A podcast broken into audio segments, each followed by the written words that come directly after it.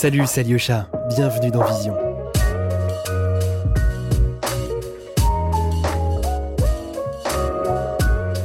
En 2021, vous pouvez désormais nous soutenir sur Patreon et nous aider à sortir des podcasts avec plus de régularité. Merci à nos premiers contributeurs, Isabelle, Shoshana, Alexis, Lina et Grégoire. Bonne écoute. Bonjour à toutes et à tous, bienvenue dans le podcast Vision. Je suis Alyosha Boy, je suis très content de vous retrouver aujourd'hui.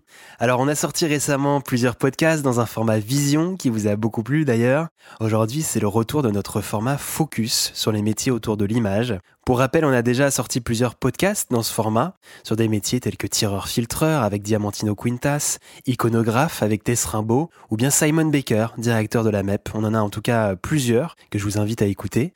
Pour celui-ci, je vais discuter avec Pierre Terjman, photojournaliste de 41 ans, qui a commencé sa carrière en couvrant le conflit israélo-palestinien. En 2007, il travaille en France en tant que photographe à l'agence Gamma jusqu'en 2009. Il est ensuite devenu photographe indépendant, notamment pour le New York Times, GQ Magazine et Paris Match.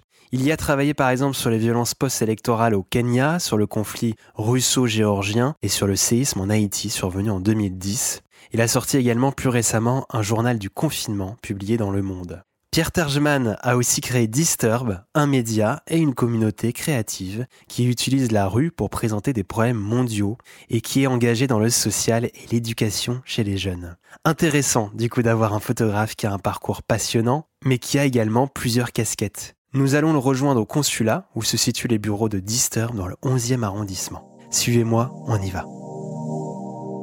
Bonjour Pierre. Bonjour. Euh, J'aimerais que tu nous en dises un peu plus sur toi. Qui es-tu et comment te définis-tu? Alors, je suis, bah, je suis un photographe hein, d'une quarantaine d'années. Je fais ce métier depuis presque 20 ans. Euh, J'ai surtout travaillé pendant longtemps sur des terrains un peu compliqués, du conflit ou euh, des, des, gros conflits sociaux ou du conflit un peu partout dans le monde. Je me définis aujourd'hui comme un photojournaliste, mais aussi comme un entrepreneur et aussi comme un patron d'association entre guillemets. Euh, C'est-à-dire qu'aujourd'hui, j'ai vraiment plusieurs euh, plusieurs flèches à mon arc.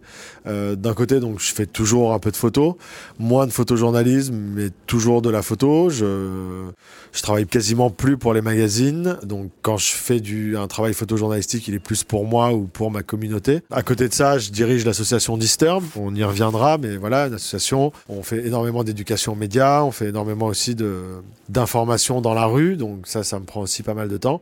Et à côté de ça, aussi entrepreneur, puisque de, de tout ce qu'on fait avec Disturb, en photographie et tout ça, on a euh, développé aussi une structure un peu plus euh, mercantile, qui est un studio de création où on crée euh, des expositions, des expériences visuelles, où on fait de la prod photo, vidéo. Donc ça c'est avec Benjamin Petit, qui est mon associé et qui est à New York. Donc on est basé à Paris et à New York, et on, développe un peu tout ça avec toute l'équipe. Ok, bah ça marche. On va rentrer un peu plus en détail justement euh, de Disturb et de tout ce que tu fais. Euh, Puisqu'on est dans un format focus, donc un format focus, c'est sur euh, vraiment les métiers autour de, l'image. On va parler de tes différentes casquettes. Avant d'arriver au projet que tu as créé avec ton ami et collègue Benjamin Petit, j'aimerais qu'on parle de ton parcours en tant que photographe. C'est ce qui m'intéresse ici. C'est quoi ta formation et comment as-tu débuté? J'ai pas fait d'études. J'ai arrêté l'école assez tôt. J'ai arrêté l'école, j'avais 16 ans ouais, 16, 16 ans et demi. Euh, j'ai travaillé pas mal dans, un peu dans la nuit, j'ai travaillé dans des bars, j'ai travaillé dans des restaurants, j'ai pas mal un peu skaté, j'ai voilà, un peu roulé ma bille et puis euh, à 21, ouais, 21, 22 ans, j'ai rencontré des photographes. À l'époque, j'étais à Jérusalem. J'ai rencontré des photojournalistes qui faisaient ce métier depuis déjà un bon moment, des gens comme Jérôme Delay, Patrick Chauvel, euh, toute la clique de à l'époque de l'œil public, donc c'était Samuel Bollandorf, euh, Michael Zumstein, Karim Ben Khalifa. Et, euh, et en fait, moi, je m'intéressais déjà un peu à la photographie. J'avais un peu photographié à l'époque des potes quand on skatait, tout ça, mais c'était vraiment très euh, léger. Mais je cherchais vraiment un sens et à faire quelque chose. J'ai rencontré euh, ces gars qui m'ont super bien accueilli, qui m'ont transmis leur métier, qui m'ont expliqué comment ça marchait, qui m'ont donné envie de le faire. Puis après, j'ai réussi à intégrer la rédaction d'Aretz, qui est un journal de gauche en Israël, en anglais et en hébreu. vu que j'avais un passeport français, ça m'a permis de travailler un peu partout. Ça m'a permis aussi d'apprendre le métier, l'éthique, comment fonctionnait ce métier et surtout euh, comment est-ce qu'on le faisait dans un quotidien. Parce que travailler dans un quotidien ou dans un magazine est vraiment différent. J'ai eu la chance qui me gardent après avoir fait un stage chez eux. J'y ai passé 2-3 ans.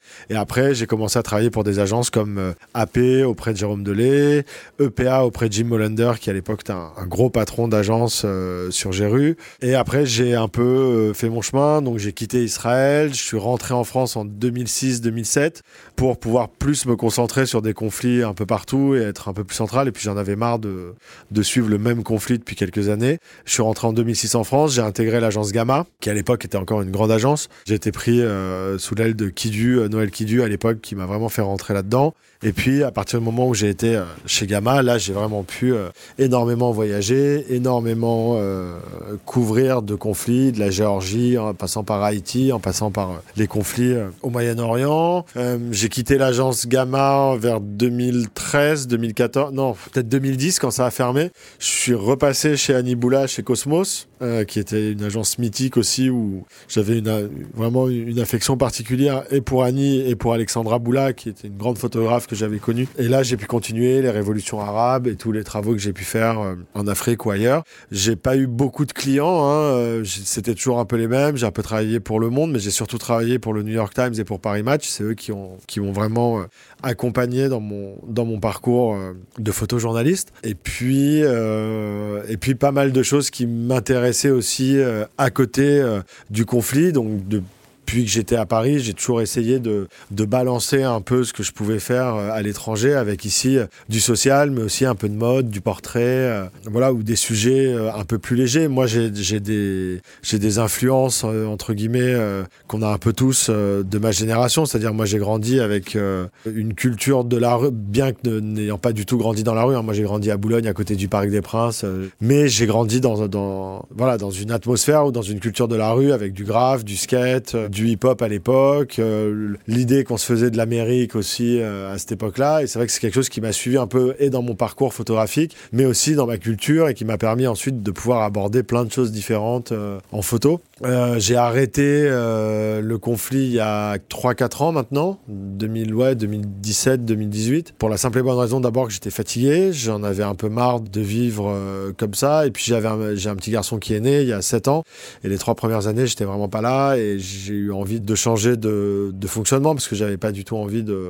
D'abord, j'avais pas envie de faire ça toute ma vie. Je pense qu'il y a un moment où on est fatigué et il y a un moment où surtout euh, psychologiquement il faut euh, connaître ses limites et c'est quelque chose d'ailleurs dont on parle jamais assez. Euh, je trouve dans les festivals photo ou, ou même dans notre métier qui est toujours un peu tabou entre guillemets, c'est qu'il y a un vrai post-traumatique syndrome après tout ça et qu'il faut s'en occuper, il faut en être au courant, même qu'on se soigne ou pas. En tout cas, on devrait plus en parler pour que pour que les jeunes en prennent conscience. Et euh, voilà, j'avais envie de faire autre chose. C'est comme ça que j'ai commencé euh, avec Disturb. J'étais rentré de Centrafrique. J'étais assez frustré de pas de pas avoir publié plus que ça, et surtout je m'en foutisme global de, de, tout le monde par rapport à cette situation qui était catastrophique.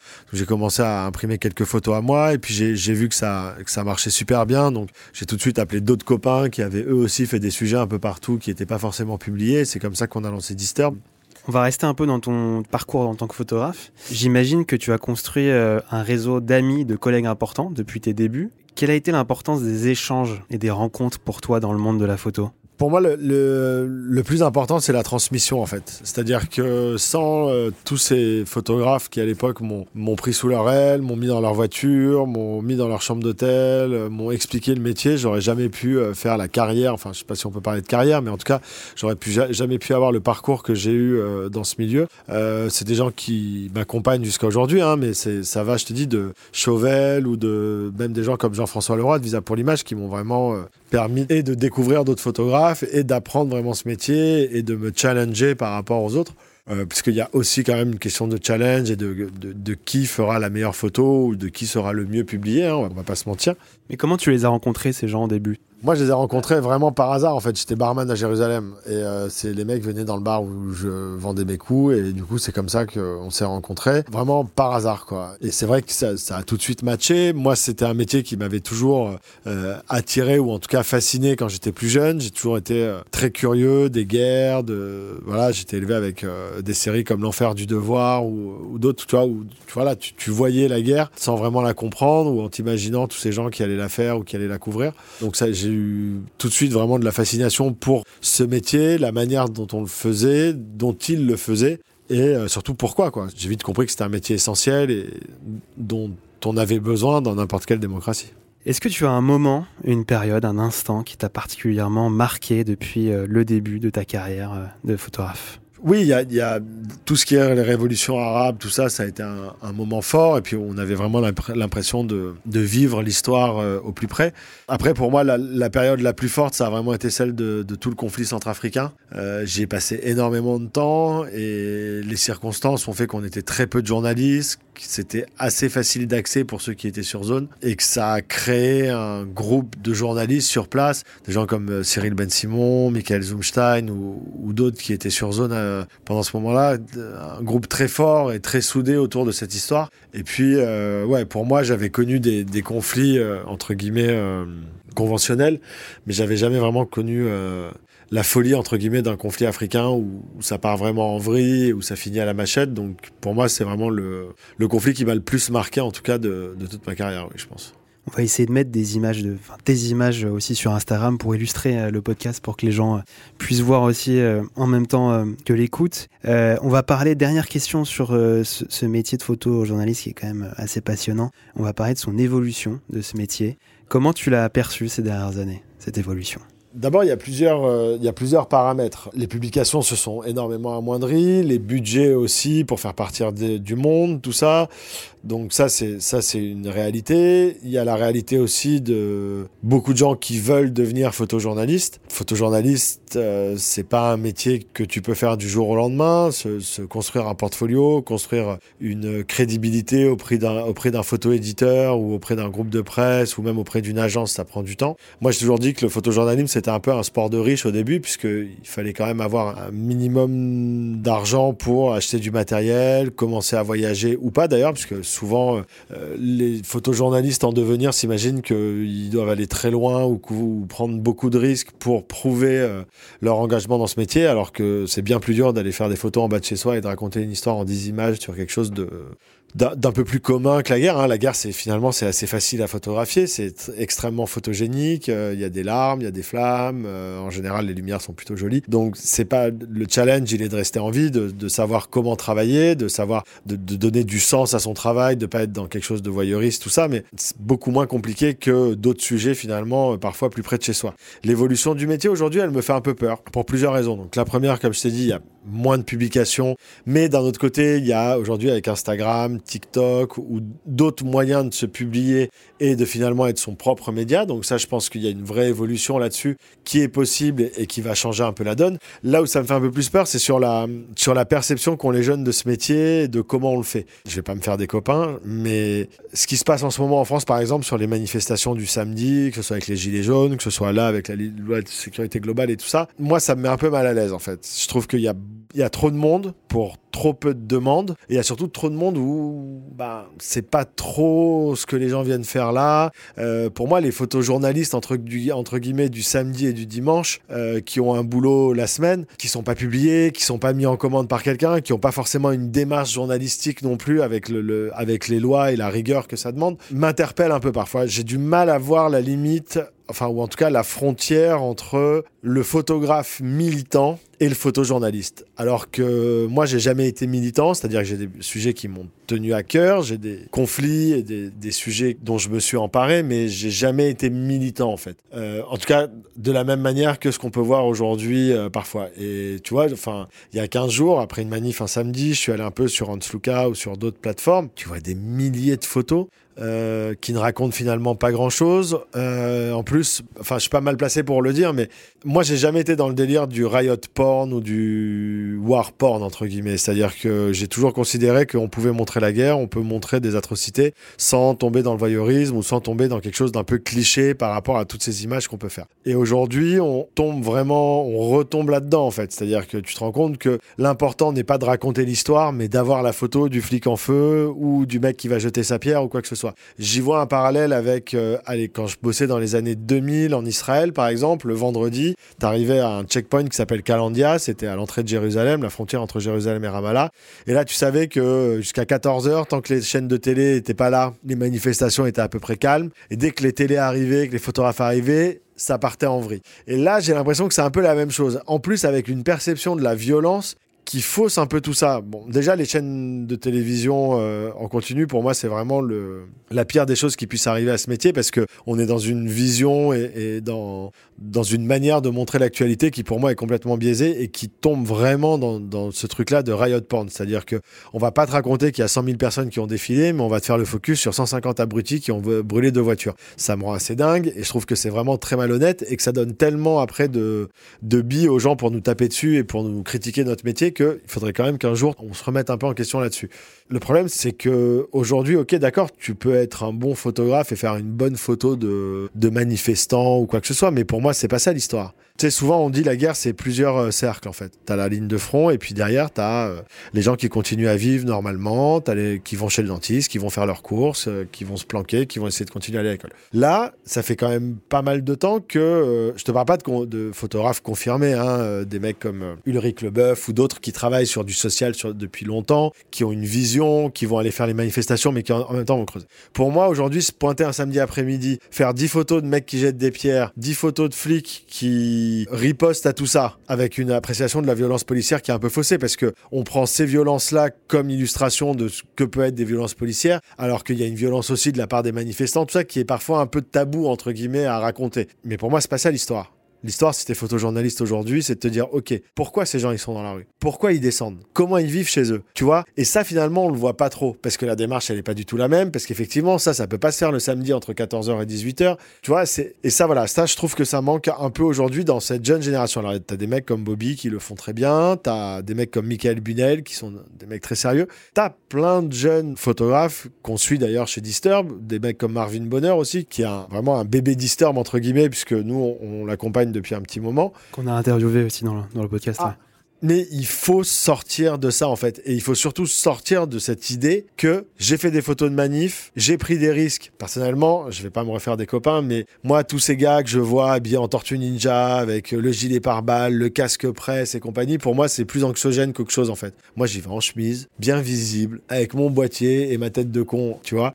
Et en fait, je vais pas aller chercher, entre guillemets, une image d'action ou un truc qui va me mettre en danger parce que je pense que ça ne vaut pas le coup. Et qu'en plus, une fois de plus, c'est, enfin, à un moment, il faut pas oublier que tout ça, en fait, nous, on a une vraie responsabilité par rapport à la perception des gens de, ce qui se passe et par rapport à la perception d'une société comme la nôtre sur des événements aussi graves. Et finalement, quand tu vas chercher le sensationnalisme ou quand tu te montres le bourrichon euh, en me postant des trucs sur Facebook en me disant que c'est la guerre à Paris et qu'on a l'impression qu'on est en Irak, non en fait, euh, ou qu'on est en dictature euh, répressive de, par la police, non en fait, c'est pas ça la dictature. C'est extrêmement pour les gens qui vivent vraiment la guerre ou qui vivent vraiment dans une dictature.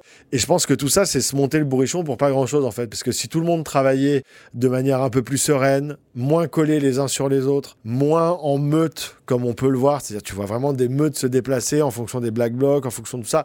Et une fois de plus, je critique pas du, enfin c'est pas une critique pour dire qu'il faut pas le faire ou quoi que ce soit, c'est juste que je pense qu'il y a une manière différente d'aborder tout ça et photographiquement et journalistiquement en fait. C'est-à-dire que aller chercher l'image du flic avec la matraque en l'air, si tu veux, c'est bien, c'est important, mais si tu contextualises pas tout ça un peu derrière et si tu n'arrives pas à avoir un récit au lieu d'une enfilade de photos de, de, de, de, baston, ça perd un peu de son sens et de son propos.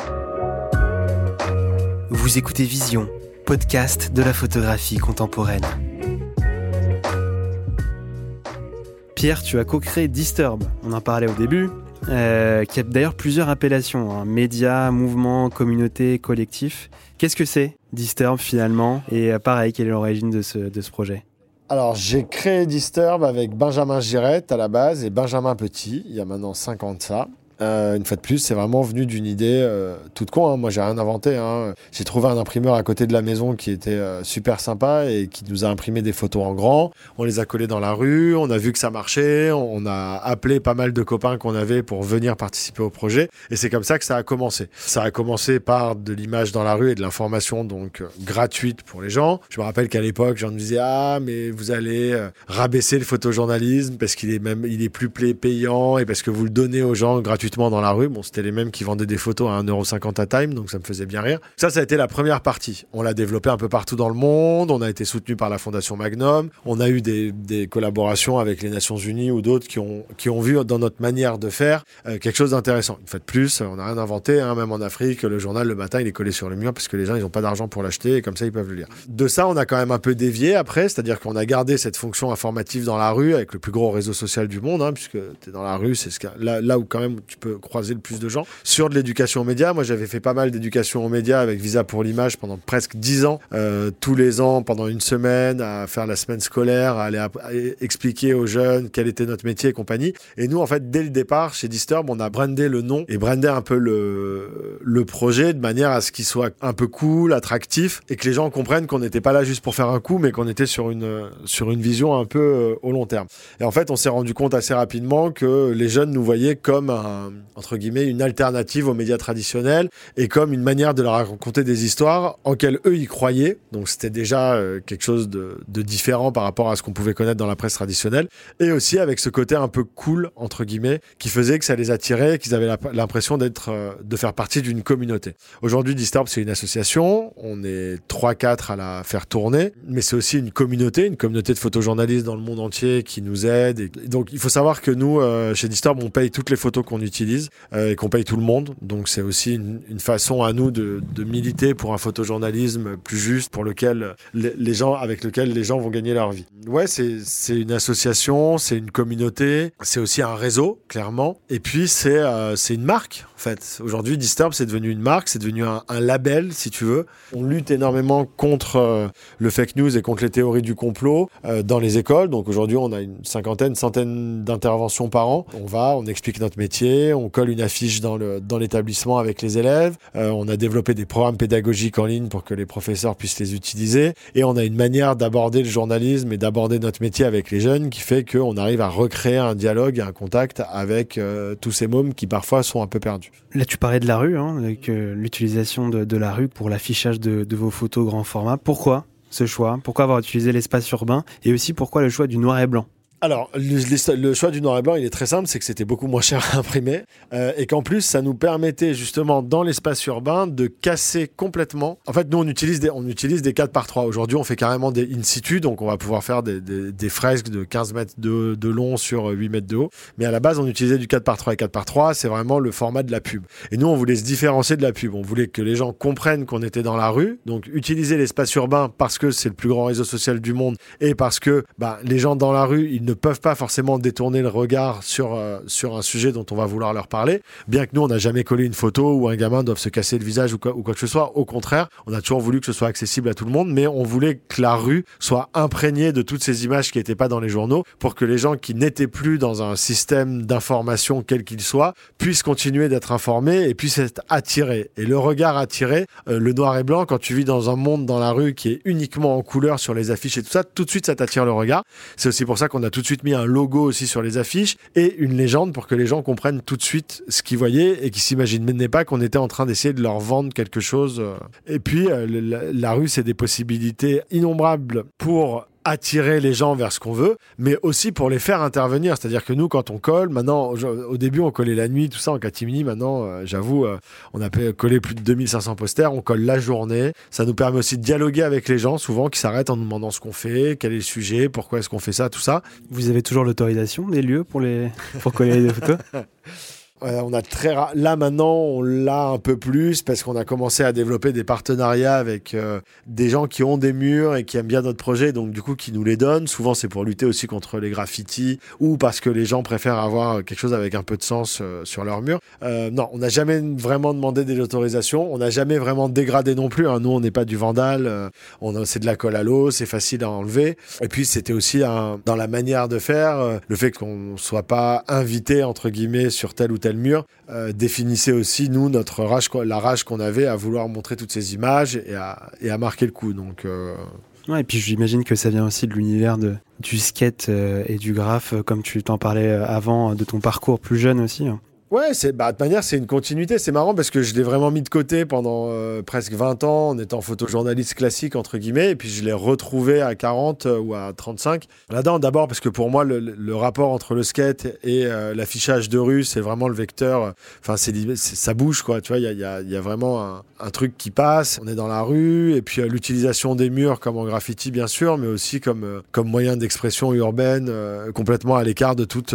tu vois, on n'est pas là à louer des espaces ou quoi que ce soit, on se les approprie et après on espère que les gens se les approprient aussi. Ce qui est très marrant d'ailleurs parce que on avait on a pris l'habitude de poster, de coller des, photos dans des endroits euh, de manière un peu récurrente. Et aujourd'hui, les gens nous appellent en nous disant Eh, euh, mais vous venez plus, est-ce que vous pouvez revenir? De quoi vous allez nous parler la prochaine fois? Donc, on n'est pas du tout dans euh, des gens qui veulent nous mettre à l'amende. Au contraire, on est plutôt vers des gens qui veulent qu'on revienne. Ouais, vous créez même des rendez-vous on crée des rendez-vous et puis te dis le skate ouais d'abord on a fait des planches de skate parce qu'on trouvait que c'était cool de mettre des images dessus et que ça faisait un bel objet à mettre au mur et que nous ça nous permet de soutenir un peu nos, interventions et de financer un peu nos interventions. Et ensuite je pense qu'il y a un rapport direct avec tous ces jeunes. Nous on, a fait on fait aussi des, journaux qu'on distribue gratuitement. On les distribue dans les skateparks euh, dans la rue. Et voilà. Et tout ça c'est des jeunes qui ont du coup euh, c'est eux qui sont le plus dans la rue et qui ont le plus accès entre guillemets à tout ce qu'on fait.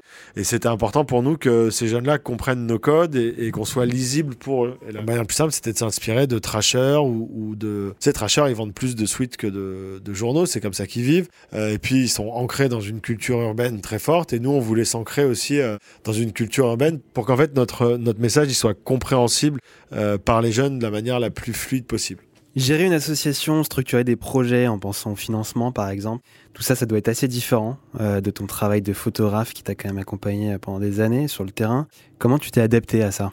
Écoute, euh, il a fallu prendre le pli. On a énormément appris. On a une équipe euh, de ouf. Hein, euh, donc l'équipe, que ce soit Laurence Cornet qui travaille avec moi tous les jours, Benjamin Girette et Raphaël Yagobzadeh qui sont plus sur l'association, Benjamin Petit qui lui est à New York et qui développe le bureau à New York. Tout ça, ça fait une petite équipe et on a appris au fur et à mesure. Nous, on, on savait même pas comment monter une asso. on a un expert comptable qui nous suit. on a aujourd'hui une association structurée, soutenue par le ministère de, la Culture, soutenu par le ministère de l'Éducation et le Clémy. Euh, c'est beaucoup de paperasse, c'est beaucoup d'administratif, c'est beaucoup de back-office, euh, mais c'est finalement le seul moyen en France, en s'adaptant toujours à cette administration qui est si compliquée et, si protocolaire, c'est le seul moyen aujourd'hui de, se développer. Euh, après, les tâches sont vraiment bien réparties. Quoi. Moi, je suis plus sur un peu le développement et le back-office. Lolo, elle va être sur l'éditorial. Bendo, il va être aussi sur l'éditorial et sur tout ce qui est le développement du web et, sur la, réflexion de ce qu'on est en tant que média. Et après, euh, voilà quoi. Enfin, nous, on, vient tous du photojournalisme, donc on sait se débrouiller avec très peu, faire beaucoup. Et là, nous, on, on est carrément, euh, on est carrément là-dedans quoi. Déjà, on n'est pas dans l'attentisme, donc euh, on fait les choses souvent en se disant ok d'accord, et puis on verra après comment est-ce que on les finance ou comment est-ce que ça se passe. Et puis on est, ouais, on, on a ce drive qu'on a dans le photojournalisme qui est de se dire ok d'accord, j'ai pas une grosse pige, mais je vais quand même faire un boulot de qualité et le faire au mieux. Et je pense que ça se traduit bien dans l'assaut et, dans ce qu'on peut faire euh, au jour le jour. On en a parlé un petit peu euh, au début de l'entretien. Euh, quel est ton ressenti aujourd'hui par rapport au relais d'information des médias traditionnels comme la télévision ou comme la presse? Bah, la télévision, déjà, quand tu parles aux jeunes et que tu leur demandes s'ils regardent la télé, ils disent oui, on regarde Netflix. Donc euh, la télévision telle qu'on la connaît, Antenne 2, France 3 et, euh, et Arte, euh, c'est plus pour des gens de 40-45 ans que pour des jeunes. Moi, ce qui me désole, c'est la, pauvreté de, la qualité de l'information en continu. Donc ça, c'est sûr que c'est un problème. La presse papier, il y a, Le Monde, le New York Times, tu vois, au Monde, ils font un travail super. Chez Libé aussi, tout ça, mais ça reste des... Enfin, Le Monde, c'est pas une niche, mais Libé, c'est finalement... Enfin, tu vois, c'est pas non plus un lectorat énorme. Après, médias traditionnels, pas médias traditionnels, ce, qu'on, ce que les gens voient comme un média ou comme les médias, puisque c'est quand même un gros mot aujourd'hui, les médias, t'as, as un peu de tout, et puis les gens, ils sont contre les médias comme ils sont euh, contre... Euh, il y, a quelque chose d'un peu irrationnel là-dedans sur, la définition de ce que c'est, tout ça. Pour moi, on s'est décrédibilisé ces dernières années. C'est-à-dire que par petites touches, quand même, on, a fait tout ce qu'on pouvait pour que les gens ne nous prennent plus au sérieux. Euh, là, les derniers exemples avec Dupont-Ligonnès, même avec les, la couverture de, des gilets jaunes, la manière dont, la presse a parlé de tout ça, euh, surtout à la télé, une fois de plus, c'est catastrophique. Enfin, tu vois. Et puis, nous, on le voit beaucoup dans les, dans les écoles, dans les lycées, même dans les prisons quand on intervient ou ailleurs. Les gens aujourd'hui considèrent qu'un journaliste, c'est un gars derrière un plateau télé qui parle avec Bruce Toussaint. Mais ça, c'est un éditorialiste, c'est un gars qui donne son opinion, mais c'est pas un journaliste. Et finalement, cette vision du métier euh, du baroudeur avec sa caméra en train d'envoyer son papier, les gens, elle a complètement disparu en fait. Et c'est un peu dommage parce que quand tu rappelles aux gens ce que c'est vraiment un journaliste et quand tu leur dis non mais ça en fait c'est pas un journaliste. Eric Zemmour c'est pas un journaliste, c'est un éditorialiste, c'est un mec qui donne son opinion à la télé, c'est un mec qui va commenter l'actualité comme il commentera un match de foot, mais journalistiquement, il n'est pas allé chercher des sources, il n'est pas allé les vérifier. Il, enfin, il n'a pas écrit un papier, tu vois. C'est pas, c'est pas la même chose. Donc ouais, c'est.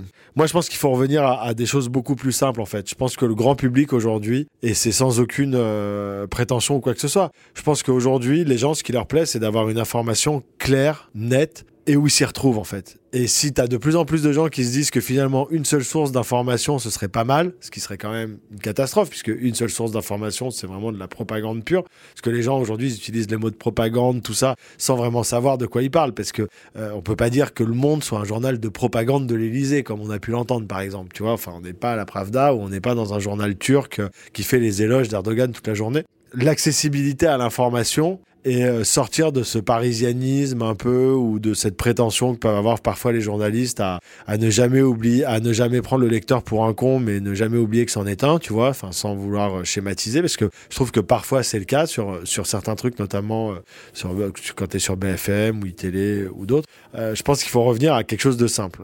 L'information, c'est il s'est passé X à tel endroit, à tel moment, à cause de ça, ça, ça et ça. Ni de pourquoi, ni de comment, machin. Tu vois, des choses simples. Et ça, c'est ça qui rassure les gens, en fait. En tout cas, l'audience, elle n'a pas forcément envie d'avoir l'avis de X, Y ou Z. Elle, ce qu'elle veut, c'est savoir ce qui s'est passé. Et ça, ce, côté un peu dépêche AFP, euh, pourtant assez simple, bah ça, on le perd de plus en plus. Et je pense que c'est ça qui permettra de, revenir vers un peu plus de crédibilité et de refaire le tri une fois de plus entre euh, qu'est-ce qu'un journaliste, qu'est-ce qu'un militant, qu'est-ce qu'un militant journaliste? Enfin, je, je citerai pas de nom et tout ça, mais aujourd'hui, tu as quand même des gars qui se considèrent journalistes, qui ont des Twitter euh, gavés de gens qui les suivent, mais qui sont plus dans un militantisme ou dans, une, dans un délire anti-gouvernement ou euh, j'allais dire anti-Macron, mais même pas anti-Macron, parce que je pense que n'importe qui qui serait au pouvoir, de toute manière, serait la même chose. C'est le jeu maintenant, c'est comme si on avait oublié qu'une démocratie, ben tu votes pour quelqu'un,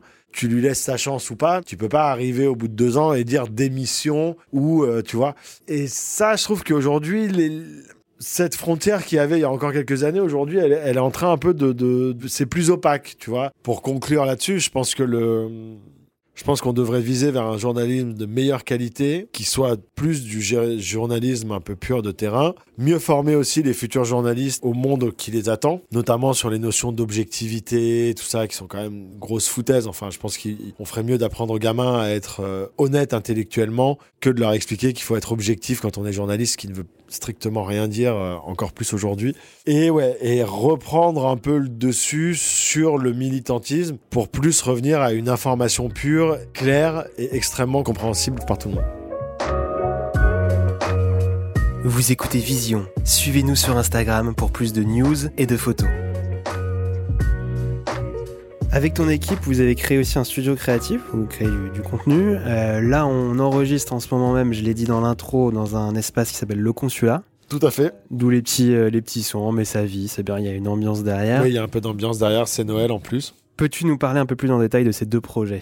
Alors, en fait, euh, nous, on a découvert le consulat. Euh, bon, déjà, Lionel Bensemoun et Gypsy Ferrari, qui s'occupent du consulat, sont des personnes qu'on connaît depuis euh, longtemps. Moi, Lionel, je le connaissais de l'époque où il avait le baron et des boîtes de nuit à Paris. En plus, sa gamine était à l'école avec mon gamin à l'époque, donc on se connaissait et puis, ils ont lancé le premier consulat dans le 9e, il y a 4 ans à peu près. Et euh, Gypsy nous avait découvert dans Néon, je crois qu'on était passé dedans, et nous avait contacté en disant Ah, on aime bien ce que vous faites, est-ce que ça vous intéresserait d'intervenir Donc, euh, nous avaient invités à venir euh, coller euh, dans leur consulat, donc un premier lieu éphémère qu'ils ont eu dans le 9e.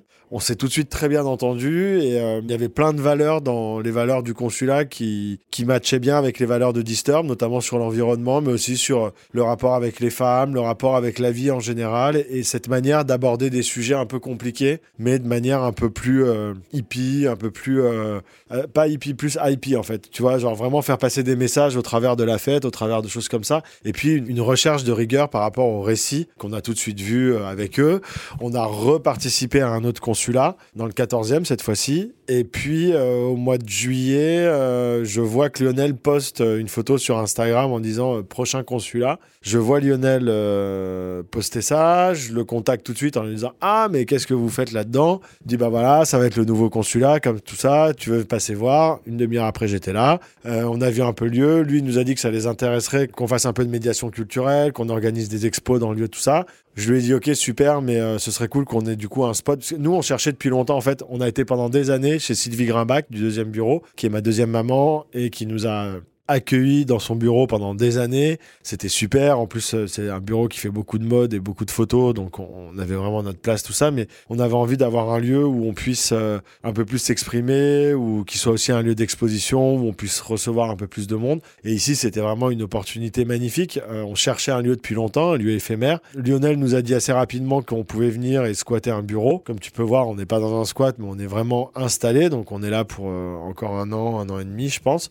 jusqu'à ce que cette endroit d'ailleurs devienne un cinéma. Et euh, nous, ça nous permet d'avoir un lieu où on peut recevoir les photographes, créer des expositions, créer des moments, donc des dîners de photographes, des talks, euh, mais aussi euh, d'avoir des, lieux où on peut accueillir en résidence des photographes qui voudraient travailler sur des photos, faire, de, faire autre chose ou quoi que ce soit. Donc ça, c'est le consulat. On est là depuis le mois d'août et c'est vraiment une super belle expérience. Je pense qu'il y a ça apporte au projet Disturb une espèce de, de souffle parce qu'en fait, ici se croisent énormément de gens qui ont rien à voir avec le journalisme nous, depuis le début, ce qui nous intéressait avec Disturb, c'était de pas faire un projet qui parle aux photojournalistes, mais de faire un projet qui parle aux autres. Souvent, malheureusement, les projets de photojournalistes, bon, t'as vendu 15 bouquins à tes potes, euh, deux festivals de photos vont parler de toi, et puis finalement, tu vois, alors que nous, on a ramené euh, le photojournalisme dans des milieux complètement différents, artistiques, euh, musicaux, mais aussi ici, on a des chefs du monde entier qui sont des réfugiés et qui viennent faire à bouffer pour les autres. Tu vois, on a plein de gens et toute cette dynamique, en fait, nous, on s'inscrit dedans comme un peu les faiseurs d'informations de tout ça, sans tomber dans quelque chose non plus de militant ou d'excentrique. Et c'est des bonnes énergies, voilà, c'est des bonnes énergies. Nous, c'est une opportunité magnifique d'avoir un lieu comme ça gratuit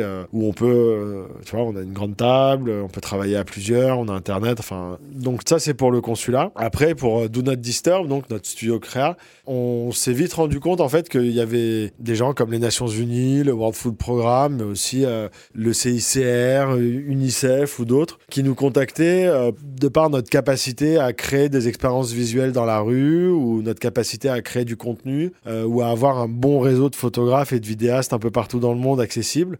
Et du coup, on s'est dit ben voilà, l'assaut, ça peut pas vraiment nous faire bouffer euh, comme on l'espère, parce que c'est une association, parce que voilà, c'est pas une démarche mercantile. Euh, par contre, à côté, avoir une agence qui fasse de la prod photo et vidéo, euh, de la production de contenu et de la création d'expériences visuelles en intérieur ou en extérieur pourrait peut-être permettre de. En fait, tout se rejoint. Hein, tu sais, c'est vraiment, c'est un petit puzzle en fait dans lequel on, a mis plusieurs briques. On a eu la chance d'avoir une bourse à Stanford il y a deux ans, donc d'aussi réfléchir à, à, des nouveaux moyens de financer tout ça, des nouveaux moyens de nous aujourd'hui, grâce à ce qu'on fait avec le studio de création, on peut faire des trucs avec Disturb où on va pas chercher d'argent, où on demande rien à personne et au contraire on peut payer des photographes. Tu vois, c'est un espèce de vase communicante et aussi euh, une vraie volonté. Alors ça, c'est peut-être un peu plus euh, ricain comme manière de faire. C'est peut-être aussi euh, grâce à Stanford et ce qu'on a pu faire en Californie, mais c'est de se dire voilà, on voit un peu plus grand en fait on se dit, ben, nous, on a la capacité d'être une, une, identité avec plusieurs facettes. Euh, qui est capable de faire plein de choses différentes, qu'on peut regrouper sous une grosse identité et qui va vraiment, euh, l'un va servir à l'autre. Et comment est-ce qu'on fait tourner tout ça, tout ça? Pierre, on va finir sur une question euh, plus en lien avec la photographie, comme, comme au début de l'entretien. Que conseillerais-tu aux photojournalistes et d'ailleurs aux photographes en général qui débutent aujourd'hui? Pour un jeune photojournaliste aujourd'hui, la première chose qu'il devrait se dire, c'est comment je vais gagner ma vie? Mais pas comment je vais gagner ma vie grâce au photojournalisme, puisqu'il ne la gagnera pas. Donc c'est comment trouver une équation entre la photo que je veux faire et celle qui va me faire bouffer.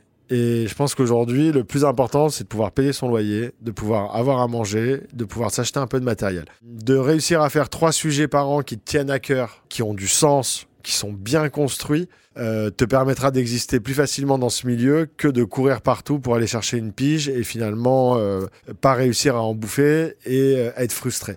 parce que dans ce métier, tu peux aussi vite être vite frustré en fait de pas être publié, de pas gagner ta vie ou quoi que ce soit. Voilà, il faut que ce soit clair, que tout le monde le comprenne une bonne fois pour toutes. On ne peut plus aujourd'hui, si on a 25 ans, à moins d'être extrêmement talentueux ou d'avoir la chance de tomber sur le gros lot, de ne vivre que du photojournalisme. C'est pas possible. C'est mathématique, c'est pas possible. Il y a trop de monde, il y a pas de demandes. Enfin, tu vois, c'est la loi du marché pur, en fait. Ça ne marche pas. Donc, exister en tant que photojournaliste sur les réseaux sociaux en se créant une vraie audience, et ça, chacun peut le faire. Ouvrir un compte Instagram, dire voilà, ça c'est ma communauté, c'est les gens auxquels je veux parler, c'est les gens qui me suivent, qui vont me soutenir essayer de vendre à la presse à côté, mais de se dire que voilà, photographe, c'est pas que aller photographier des guerres, c'est pas que photographier des conflits sociaux, c'est photographier des histoires parfois au long cours qui vont te prendre une journée par mois, deux jours par mois, et le reste du temps, comment est-ce que tu utilises ce médium qui est la photographie et la technique que tu as acquise pour faire des boulots qui te font bouffer? C'est du corporate? Enfin, tu vois, moi, il y a encore euh, une semaine, là, pendant quatre semaines, j'ai fait photographe de plateau. Je l'avais jamais fait. J'étais photographe sur un plateau de ciné pour une réalisatrice que je connais. Ça va me faire mieux bouffer sur ces six semaines que si j'avais fait deux doubles pages dans match. C'est différent, mais je pense qu'il faut réussir à vraiment se dire que voilà, je suis photographe, j'ai pas besoin d'être que photojournaliste, j'ai pas besoin d'être sur la route 300 jours par an. Il y a des faiseurs d'images, j'en parlais avec euh, Martin Chabanet, là c'est le chef-op avec lequel j'ai bossé, qui est vraiment un bon gars. Euh. Il me disait on est des faiseurs d'images. Et de l'image, encore plus aujourd'hui, tout le monde en cherche.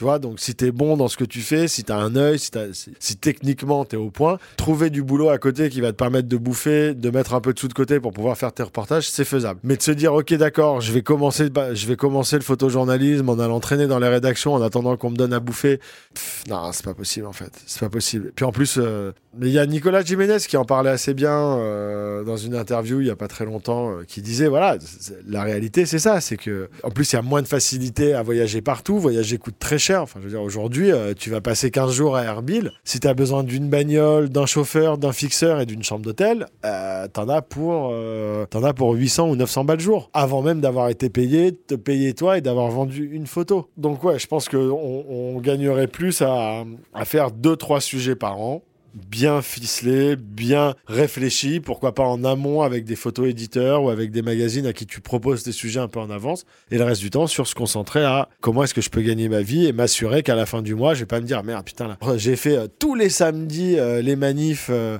et j'ai rentré 150 balles, comment j'ai payé mon loyer. Merci Pierre. Merci à toi. J'espère que j'ai pas cassé des rêves, plombé l'ambiance. Non, mais en fait, on peut pas. Je veux dire, c'est, je pense que c'est notre responsabilité aussi, nous qui faisons ce métier dans, un certain sens et qui ont un peu plus d'expérience que les autres. Je pense qu'à un moment, c'est notre responsabilité de dire aux jeunes et à ceux qui veulent faire ce métier, ok, on va arrêter de te, te dépeindre euh, un truc de rêve, on va te dire un peu vraiment comment ça se passe. Donc d'une, que ça va te flinguer la tête si tu fais ça pendant 20 ans et que si tu t'occupes pas un peu de toi. De deux, que tu vas être pauvre si tu sais pas comment trouver de l'argent à côté. Et de trois, qu'il y a, y a des règles dans ce métier auxquelles on ne peut pas déroger en fait. Il y a trop de gens qui, prennent ce métier un peu à la légère. Et le métier de photojournaliste, c'est un des derniers remparts de, crédibilité qu'on a auprès du grand public. Parfois, on est plus crédible qu'un journaliste écrit ou qu'un journaliste qui passe à la télé. Et c'est important de garder ça. Et pour garder ça, il faut qu'on continue à travailler dans de bonnes conditions et en faisant les choses correctement. Ouais, merci en tout cas pour euh, tous ces bons conseils. Merci à vous d'avoir écouté ce format focus sur les métiers autour de l'image. J'espère qu'il vous a plu. On se retrouve sur notre Instagram qui est dans la description du podcast. N'hésitez pas à partager justement le podcast, à en parler autour de vous, à nous laisser un commentaire et un avis. C'était Alyosha pour le podcast Vision et je vous dis à très vite. Ciao.